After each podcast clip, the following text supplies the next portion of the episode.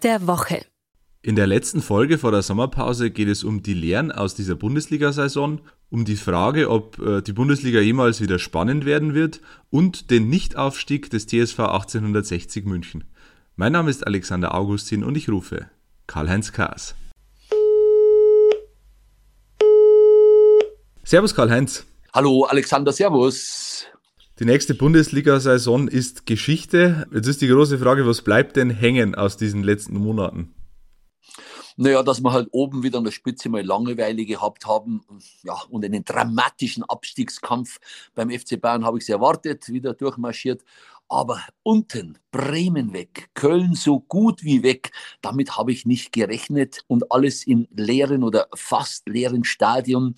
Also hoffentlich äh, wird sich das bald ändern und ich hoffe auch irgendwann mal in, in Bälde oder in, in, in sehr naher Zeit, dieser Videoassistent Referee, also dass der mal wirklich abgeschafft wird. Das hat uns, uns, uns Radioleute genervt. Die Zuschauer wird es nerven, wenn die wieder zugelassen sind. Es ist nicht zumutbar bei einem Spiel, dass der Schiedsrichter da drei drei Minuten reinschaut in den Kasten und dann kommt noch die kalibrierte Linie aus Köln. Also die Regel braucht keiner, das ist Schwachsinn hoch drei und die Fans tun mir leid. Lieber doch mit Fehlentscheidungen leben, weil im Laufe einer Saison gleichen sich die jeweils aus.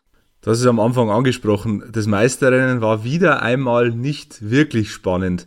Besteht denn Hoffnung bei dir, dass ähm, ja, es irgendwann mal wieder zwei oder drei Mannschaften gibt, die wirklich bis zum letzten Spieltag um die Meisterschaft kämpfen?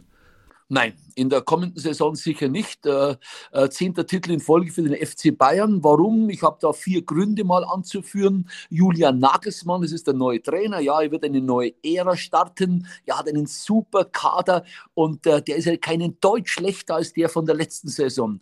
Äh, zweitens, die Bayern äh, ähm, werden ähm, der Topverein bleiben, weil sie auch die meisten Nationalspieler haben. Hansi Flick wird weiterhin auf Neuer, auf Süle, Goretzka, Kimmich, Musiala, Sané, Müller, Gnabry setzen. Ja, wer soll die dann da schlagen?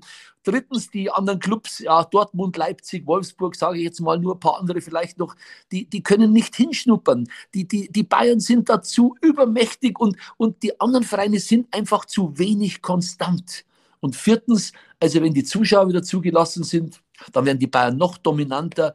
Arme Liga, sage ich nur. Gut, dass es noch vier andere Wettbewerbe in dieser Liga gibt. Den Abstiegskampf, heuer sensationell, die Conference League, die Euro League und die Champions League.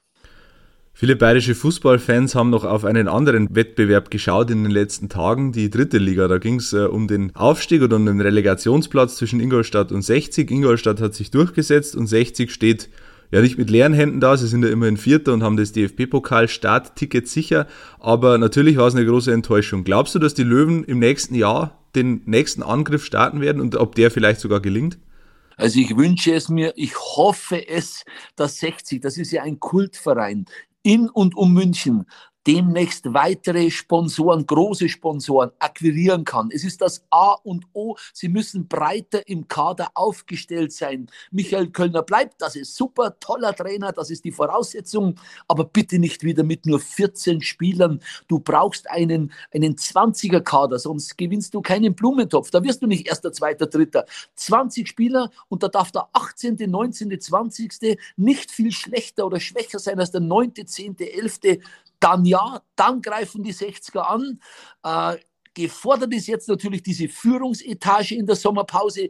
Die müssten jetzt handeln. Schauen wir doch mal nach Dresden. Ja, der Etat ist doppelt so hoch wie der von den 60ern. Und was ist mit Dresden? Na, die sind aufgestiegen. Also, das war der letzte Cast der Woche vor der Sommerpause. Im August sind wir dann wieder zurück. Zurück zu dir, Alexander.